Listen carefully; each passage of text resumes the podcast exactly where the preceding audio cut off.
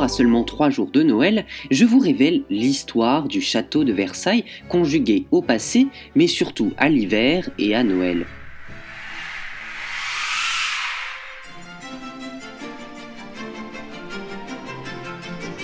Il faut tout d'abord savoir qu'à Versailles, il n'y avait pas de chauffage au sol. On raconte seulement qu'il aurait été envisagé en dessous de la galerie des glaces, mais ce projet ne fut jamais abouti. La chambre du roi, mesurant près de 92 mètres carrés, n'est chauffée qu'à l'aide d'une unique cheminée, et il faut bien comprendre que le château n'était pas très facile à chauffer avec toutes ses pièces en enfilade. Cela créait de réels courants d'air froid qui rendaient le château glacial. L'hiver le plus glacial de tous fut celui de 1709, où les températures sont descendues jusqu'à moins 30 degrés. Et figurez-vous qu'en mai de la même année, il y avait encore du givre sur les fenêtres. Et à la cour, ce n'était pas la vie de château, sans faire un mauvais jeu de mots. La princesse palatine nous dit Tous les matins, on parle de morts retrouvés dans les champs. Tout le monde grelotte au château. Le vin gèle dans les carafes. L'encre se fige au bout de la plume.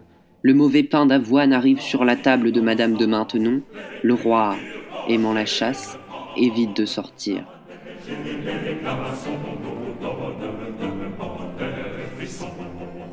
Vous l'imaginez facilement, ce qui chauffait le plus, c'était les cheminées, bien qu'il existait quelques petits chauffages d'appoint.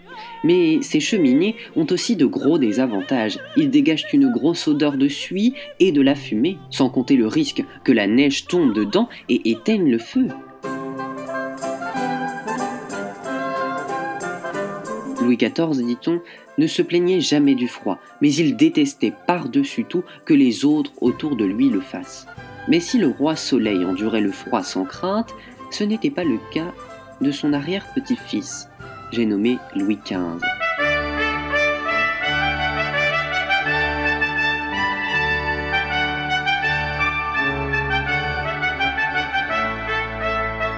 Ce dernier s'est même fait aménager des appartements privés avec des salles plus petites facilitant le chauffage.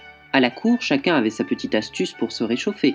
On s'armait de chauffe-mains et de chauffe-pieds, des sortes de pots remplis d'eau chaude dans lesquels on disposait ses mains et ses pieds. La marquise de Rambouillet, elle, cousait sur son corps une peau d'ours, tandis que la maréchale de Luxembourg passait tout l'hiver dans sa chaise à porteur remplie de chaufferettes.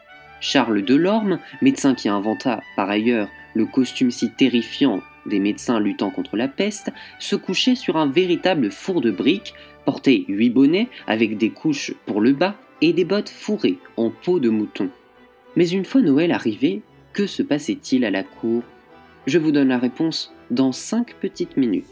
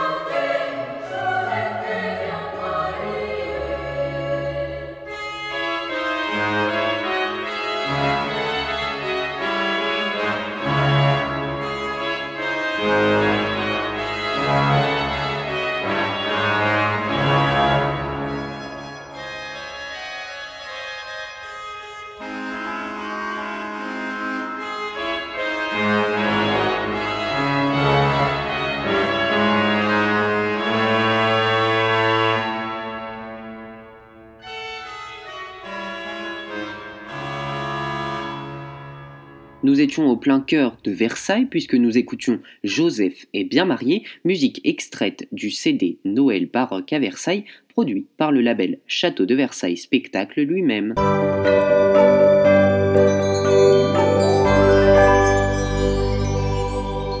Replongeons-nous maintenant en plein milieu du XVIIe siècle, au mois de décembre. Noël à cette époque est une fête essentiellement religieuse.